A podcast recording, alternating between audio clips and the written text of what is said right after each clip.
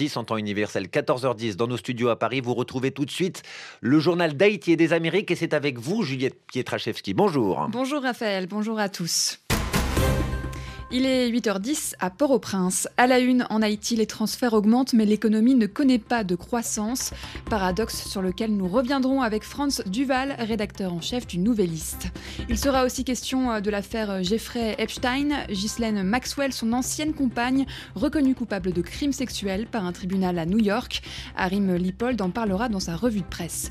On s'intéressera aussi aux inondations au Brésil et toujours dans ce même pays, notre reporter Sarah Cozzolino nous emmènera sur les plages plage paradisiaque de l'état du Ceará, au village de pêcheurs de Jericoa-Coara, menacé par un tourisme de masse des quatre coins du monde.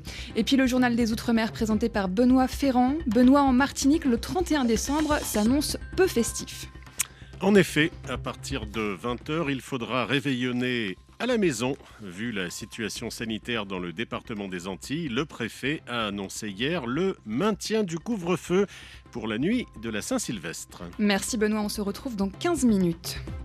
Port-au-Prince, 89.3 FM. Nous sommes en ligne avec euh, Franz Duval, rédacteur en chef du Nouvelliste. Bonjour Franz. Bonjour Juliette. Votre journal souligne ce matin, dans son dernier éditorial de l'année, le montant des transferts effectués par les Haïtiens vivant à l'étranger. Quels sont les chiffres? Les chiffres, c'est 4 milliards de dollars. C'est les chiffres non officiels, mais c'est un record pour Haïti. C'est la première fois que les transferts sans contrepartie des Haïtiens établis à l'étranger arrivent à ce montant. C'est plus de 30% d'augmentation d'une année à l'autre. C'est extraordinaire. C'est la première fois que la diaspora envoie autant d'argent en Haïti en 2021. C'est une année record. Et dans ce même éditorial, le journal soulève un paradoxe. Les transferts augmentent, mais l'économie ne connaît pas de croissance. Et vous expliquez euh, pourquoi Malheureusement, c'est le cas depuis des années, de 1991 à nos jours. Les transferts de la diaspora ont augmenté. Ça, ça a été multiplié par plus de 60 fois. Et beaucoup d'argent sont transférés par la diaspora, mais l'économie haïtienne continue de stagner. Ces trois dernières années, le, produit intérieur brut a décru en moyenne de 2,1% par an. Et cette année encore, ça a été une mauvaise année pour l'économie haïtienne. L'argent ne reste pas. C'est ça tout le problème avec les transferts. Les Haïtiens envoient de l'argent en Haïti, mais l'argent est très vite transféré dans d'autres pays parce qu'Haïti importe quasiment tout. Et chaque année, les importations augmentent. On importe de nouveaux produits l'argent arrive mais n'est pas investi pour stabiliser un secteur, pour renforcer une partie de l'économie ou même pour essayer de pallier aux importations, pour essayer de remplacer les importations par des productions locales. Haïti vit du commerce et les banques vivent du taux de change, de la différence entre la vente et l'achat de dollars. Et c'est la principale industrie en Haïti, c'est la vente de dollars. Et le commerce, c'est la principale activité aussi. Les Haïtiens importent, importent, importent. L'argent de la diaspora ne fait que transiter pendant quelques heures en Haïti avant d'être expédié à l'étranger pour des importations. Autre sujet à lire dans le Nouvelliste, le Premier ministre Ariel Henry est attendu au Gonaïf pour célébrer le 1er janvier l'anniversaire de l'indépendance d'Haïti. Selon euh, votre journal, la ville est en effervescence. Le Premier ministre pourra-t-il s'y rendre? C'est la question que tout le monde se pose. Le Premier ministre souhaite lever le défi, comme on dit en Haïti, aller au Gonaïve où aucun responsable politique n'a été depuis 2018. Le président Jovenel Moïse avait cessé de s'y rendre parce qu'à chaque fois, il y avait des manifestations et des problèmes dans la ville. Le Premier ministre a annoncé qu'il irait au Gonaïve le 1er janvier pour célébrer l'anniversaire de l'indépendance d'Haïti, mais pour le moment, il y a des doutes. La ville est en effervescence, il y a des tirs, il y a des manifestations, il y a des barricades, il y a des groupes organisés des Gonaïves qui s'opposent à sa venue et un ouvrier qui travaillait à l'installation de stand qui devait recevoir le Premier ministre a même reçu une balle, a été blessé et a été transporté à l'hôpital. Pour le moment, on n'a pas d'informations définitives. Il faudra qu'on attende pour voir si le Premier ministre Ariel Henry finira par se rendre au Gonaïve. La dernière fête nationale que le Premier ministre avait tenté de célébrer, c'était le 17 octobre, la mort de Jean-Jacques Dessalines au Pont-Rouge. À Port-au-Prince, il n'avait pas pu s'y rendre parce que les gangs en activité dans la zone lui avaient interdit l'accès. Merci euh, Franz Duval. Je rappelle que vous êtes le rédacteur en chef du Nouvelliste. On part aux États-Unis. Ghislaine Maxwell, ancienne mondaine britannique, est reconnue coupable de crimes sexuels par un tribunal à New York.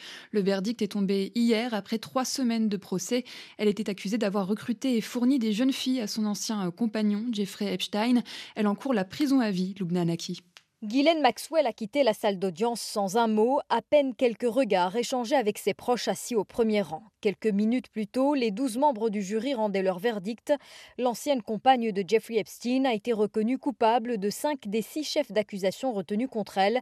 Elle est notamment jugée coupable de trafic sexuel sur mineurs et de complicité, un verdict qui pourrait lui valoir une peine de 65 ans. Le procureur fédéral a salué le verdict.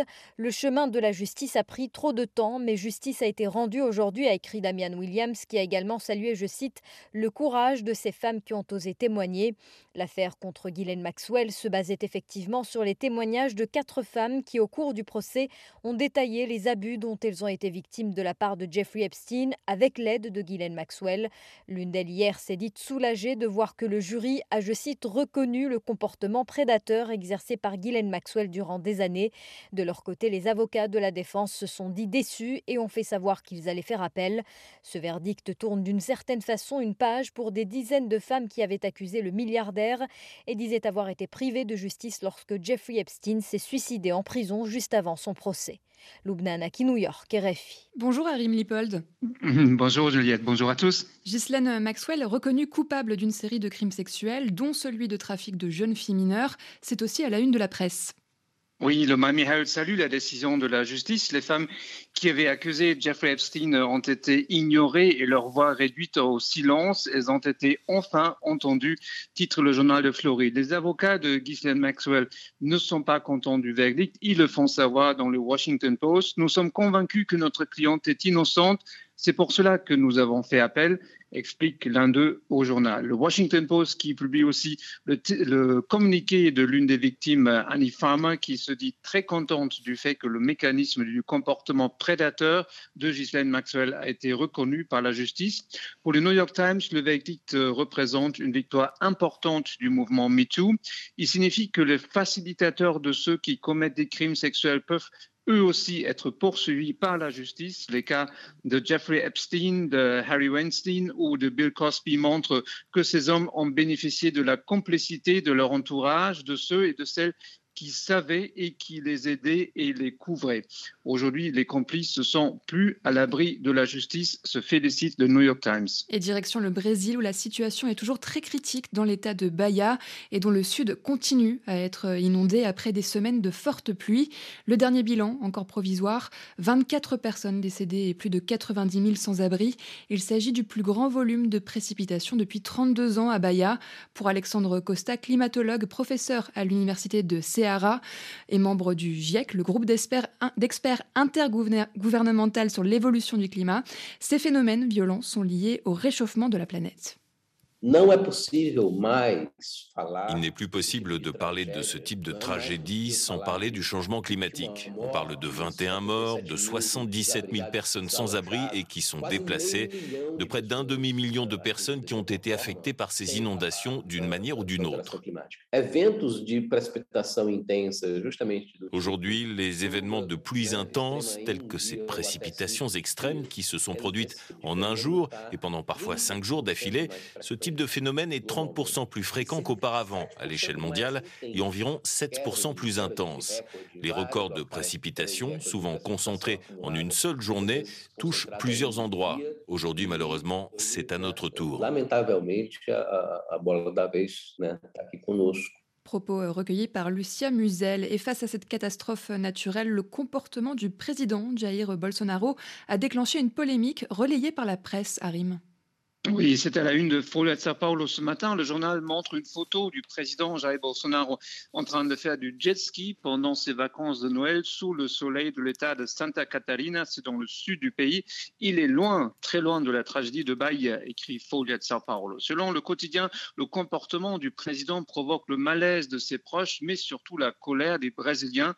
Sous le hashtag président vagabond, beaucoup de Brésiliens dénoncent sur les réseaux sociaux le fait que Jair Bolsonaro s'adonne au plaisir de la plage, alors qu'une catastrophe naturelle de grande envergure, on vient de l'entendre, est en train de frapper le nord-est du pays. Selon le gouverneur de Bahia, Rui Costa, le président montre ainsi son mépris pour la vie humaine. Le gouverneur s'était d'ailleurs tourné vers l'Argentine pour demander une aide d'urgence. Le pays voisin était d'accord pour envoyer des secouristes, du matériel et des psychologues, mais il s'est heurté à un refus net de Jair Bolsonaro qui n'a pas autorisé cette aide humanitaire venant de l'Argentine. Un autre pays sévèrement touché par le Covid, c'est la Bolivie. La hausse importante des cas a obligé le gouvernement à déclarer l'état d'urgence sanitaire. Oui, euh, plus de 6 000 nouvelles infections euh, pour la seule journée d'hier. C'est un nouveau record, titre le journal Correo del Sur. Qui est responsable de cette situation sanitaire Eh bien, pour le parti au pouvoir, le coupable, c'est l'opposition, écrit le quotidien El Diario. Le MAS accuse ses adversaires politiques d'avoir contribué à la circulation du virus avec les manifestations organisées en novembre dernier, des manifestations contre les mesures sanitaires du gouvernement. Plus au nord du continent américain, au Québec, le milieu hospitalier s'inquiètent de la propagation du variant Omicron, mais les autorités politiques se veulent rassurantes à. Oui, on va devoir apprendre à vivre avec le virus, avait déclaré le ministre de la Santé en septembre dernier. Mardi euh, dernier, il a annoncé que les salariés atteints du Covid pourraient retourner au travail à condition d'être asymptomatiques, selon le journal Le Devoir. Cette tolérance au virus contraste avec les mesures qui étaient en vigueur il y a un an. Le 29 décembre 2020, le Québec enregistrait plus de 2000 nouveaux cas contre environ 13 000 aujourd'hui. Mais les commerces non essentiels étaient fermés à l'époque et aucun rassemblement intérieur n'était permis. D'après l'expert François Audet, ce changement de position arrive à point nommé car la crise durable n'existe pas, souligne-t-il dans le devoir. Du moment qu'elle dure, elle devient la norme. Arim Lipold. RFI, as vozes do mundo. On va poser nos valises au nord-est du Brésil, direction les plages paradisiaques de l'état du Ceará. Dans les années 70, le village de pêcheurs Jericoacoara est devenu un endroit prisé des hippies. En 50 ans, la fréquentation du village a bien changé. Il est maintenant menacé par un tourisme de masse. Ce petit paradis où les rues sont en sable et l'éclairage public absent est aujourd'hui menacé. Un reportage signé Sarah Cozzolino. En bikini rouge, lunettes de soleil dans les cheveux et dernier iPhone à la main, Fernanda prend des selfies avec son mari sur la plage principale de Jericoacoara. Ils ont fait le chemin depuis Curitiba dans le sud du Brésil pour visiter le fameux village de Jeri qu'ils ont découvert sur les réseaux sociaux.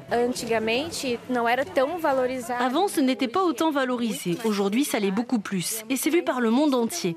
Parfois, les gens pensent que ah, c'est un village de pêcheurs, donc il n'y a rien. Alors qu'en fait, il y a beaucoup de choses. La structure est superbe et la sécurité aussi, parce que ma préoccupation principale, c'est toujours la sécurité. Et ici, je me sens en sécurité. À moins d'un kilomètre du luxueux restaurant où bronze Fernanda et son mari, Zé se déplace avec sa mule et sa charrette sur une plage plus sauvage pour vendre de l'eau, des bières et de l'eau de coco. À 74 ans, il fait partie des rares habitants nés et restés ici. Ici, il n'y avait pas toutes ces maisons, il n'y avait rien. J'aimais ça, c'était le bon temps. Aujourd'hui, il y a beaucoup trop de touristes et la nature ne les intéresse pas. Eux, ce qu'ils aiment, c'est les fêtes, la boisson, les bars, la nuit. Moi, je n'aime pas ça car depuis l'arrivée des premiers touristes dans les années 1970, le paysage de Géry a beaucoup changé. Même si la nature autour du village est devenue un parc national protégé de plus de 8000 hectares, avec des dunes de sable, une végétation et des petits animaux typiques de la région, l'arrivée du tourisme de masse ces dernières années accélère les changements. Je peux vous montrer des photos. J'en ai de la dune au coucher du soleil. Je pense que dans 20 ans, il n'y aura plus de dunes. Marcos est originaire de São Paulo et il tient une auberge de jeunesse qu'il essaie de garder authentique. Comme tous ceux qui ont connu la Gérie d'avant, il nous parle d'une époque où la dune où les touristes viennent voir le coucher de soleil était trois fois plus haute. Chez moi, je ne veux toujours pas construire de murs. On a encore des barrières en bois. C'est dans cette gérie-là que je suis arrivé. Évidemment, la force du progrès amène quelques changements. Nous avons désormais l'électricité, un peu de musique et du confort supplémentaire. Mais on essaie autant que possible de conserver ce qu'on aime, c'est-à-dire les pieds dans le sable. Autour de lui, tous les habitants nés ici ou même les Brésiliens à la tête des auberges sont partis et ce sont des Français, des Italiens ou encore des Suisses qui les ont remplacés, construisant des hôtels à plusieurs étages. Aujourd'hui, Marcos est préoccupé par la surpopulation du village. Jericoacoara dispose de 15 000 lits pour accueillir les touristes, mais hormis une taxe de séjour de 5 euros, les autorités ne limitent pas la quantité de visiteurs. Ces vacances, ce sera le chaos pour le nouvel an. Nous n'avons pas assez de toilettes pour la quantité de touristes qui viennent. Tous les ans, pour le réveillon, nous avons de grandes pannes d'électricité. Avec la climatisation, notre consommation est l'une des plus élevées de l'État du Ceará. Mais avant d'attirer un tourisme festif, Jericoacoara a d'abord séduit les amateurs des sports de vent car c'est l'un des meilleurs spots du monde pour la pratique de planche à voile et de kitesurf. Pierrot est français, il était venu pour la première fois il y a dix ans pour la planche à voile, mais cette année sera la dernière. Quand on aime faire la fête, on va à Ibiza. Mais quand on a envie d'un endroit calme, reposant, on retrouve que des surfeurs, euh, on a l'impression qu'on n'est pas, au bon endroit. c'est juste pour les fêtards. Euh, mais moi, je reviendrai plus. Mon, ami, c'est pareil. Il y a plein d'autres endroits, mais c'est trop. Alors les amateurs de tranquillité se déplacent peu à peu dans les villages alentours et se font discrets sur les réseaux sociaux par peur de déclencher un nouveau phénomène de mode. Sarah Cozzolino, de retour du CRA, RFI. Le journal de l'Outre-mer. Benoît Ferrand, bonjour. Bonjour Juliette. À 20h demain soir, il faudra être chez soi. En Martinique, le couvre-feu restera de rigueur pour la nuit de la Saint-Sylvestre. Eh oui, il faudra donc réveillonner avant ou à la maison, vu la situation sanitaire de l'épidémie de Covid-19, bien sûr, dans le département des Antilles. Le préfet a annoncé hier le maintien du couvre-feu pour la nuit de la Saint-Sylvestre et après, bien sûr confronté à une certaine incompréhension, pour dire le moins, de la population, Stanislas Cazel a précisé que la situation de la Martinique ne pouvait pas être comparée à celle de la métropole, par exemple. Écoutez le préfet de la Martinique au micro de Grégory Gabour.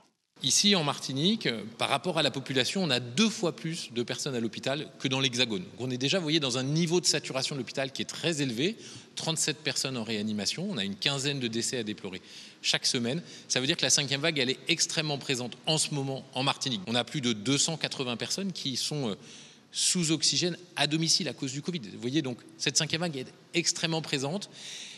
On a effectivement moins de cas positifs que dans l'Hexagone, mais dans l'Hexagone, comme ils sont massivement vaccinés, euh, la plupart des cas positifs, ce sont des formes euh, qui ne sont pas graves. Alors que nous, on a, pour un taux de vaccination qui, monte, hein, qui est aujourd'hui de 46%, on a beaucoup de personnes qui sont susceptibles de faire des formes graves. Et c'est pour cette raison qu'il y a une réaction différente. On reste en Martinique avec euh, ce chiffre 364 508 habitants, le chiffre de la population au 1er janvier 2019. Autrement dit, la baisse inexorable de la population martiniquaise se confirme. L'île des Antilles aurait ainsi perdu plus de 21 000 habitants entre 2013 et 2018. Philippe Sens. C'est une baisse annuelle moyenne de 0,9% qui s'explique d'abord par les départs du territoire, essentiellement vers l'Hexagone, plus nombreux que les arrivées. Près de 3000 personnes environ partent chaque année. La commune de Fort-de-France enregistre le plus fort exode ou la plus forte perte. 7700 habitants perdus en 6 ans, soit plus du tiers de la baisse totale démographique. Certains pourraient penser que cette population s'est simplement déplacée sur d'autres secteurs géographiques de l'île. Il n'en est rien. Le nord est la zone qui a perdu le plus entre 2013 et 2019, avec une baisse de 1,2% du nombre d'habitants, devant le centre de la Martinique, moins 0,9, et le sud, moins 0,7. Deux autres facteurs, hormis l'exode, viennent expliquer cette baisse de population. Une natalité qui chute, 1000 naissances en moins chaque année environ sur les dix dernières années, et une mortalité en hausse, 700 morts de plus sur les dix dernières années par an. D'où ce que l'on appelle un différentiel, un solde positif, qui s'est réduit comme peau de chagrin. Sans doute euh, les mêmes causes, euh, produisant les mêmes effets. La situation est la même en Guadeloupe, où la population est également en baisse, selon l'INSEE. Bon après-midi, Juliette. À demain. À demain, Benoît Ferrand. Merci pour ce journal. C'est la fin du journal d'Haïti et des Amériques. On se retrouve demain, 14h10, heure de Paris. Rejoignez la communauté de RFI sur les réseaux sociaux. Sur nos pages Facebook, vous pouvez suivre, commenter l'actualité et dialoguer avec vos animateurs préférés. Restez aussi connectés avec nous sur Twitter et découvrez nos dernières images sur le compte Instagram de la Radio Mondiale. Littérature sans